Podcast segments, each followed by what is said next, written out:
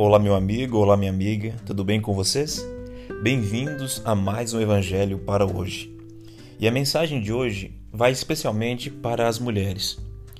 Muitas mulheres nos procuram trazendo o seguinte questionamento: Estou preocupada. Casei, mas me apaixonei por outra pessoa.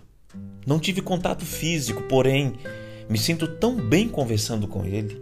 Me diz palavras tão bonitas, me coloca para cima, enquanto meu marido, ah, se preocupa com outras coisas e nem percebe quando me preparo para ele. Mas não quero pecar, o que eu posso fazer? E aí sempre digo assim: você orou a Deus e buscou ajuda? Estes são os primeiros passos para uma possível solução.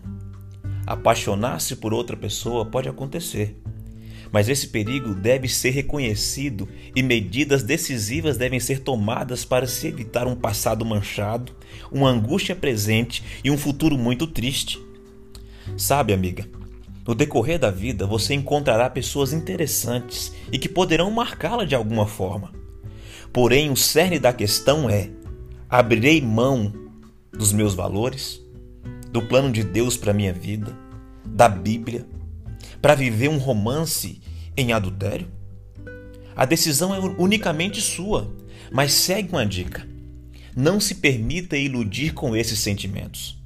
Você tem uma aliança feita perante Deus e seu marido e toda a sociedade. Sabe, quando essa situação está no início, geralmente é mais fácil de resolver. Quanto mais tempo você permite passar, se torna mais difícil. Se está assim no momento, não permita que a situação difícil a paralise e faça com que você não pense de forma racional e lógica. Você sabe que não é correto.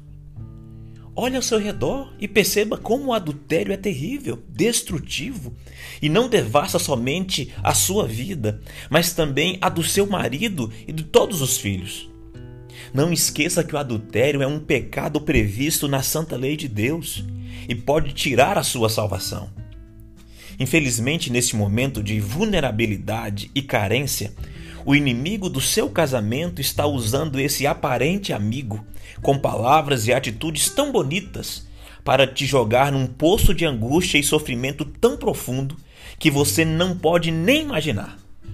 Não permita que isso ocorra e tire a verdadeira felicidade da sua vida. Não vale a pena, minha amiga.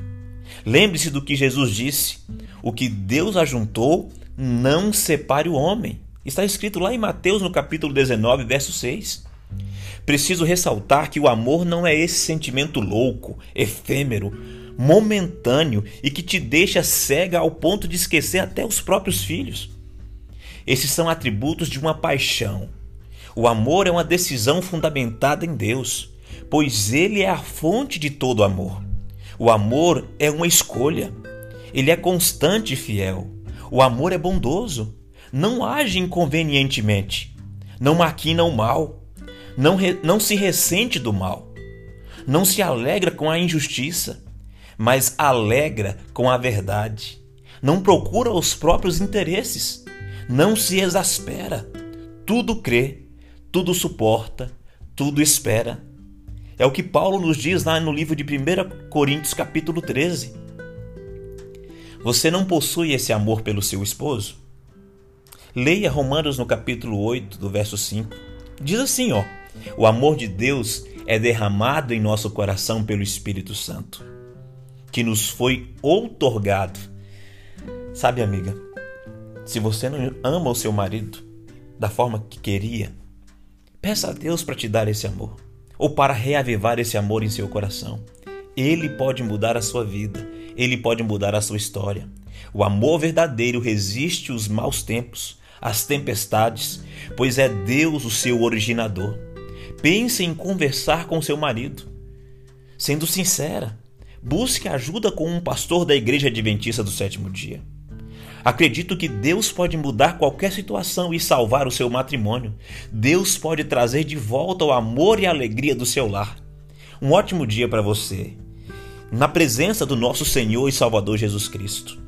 Até amanhã, no próximo Evangelho para hoje.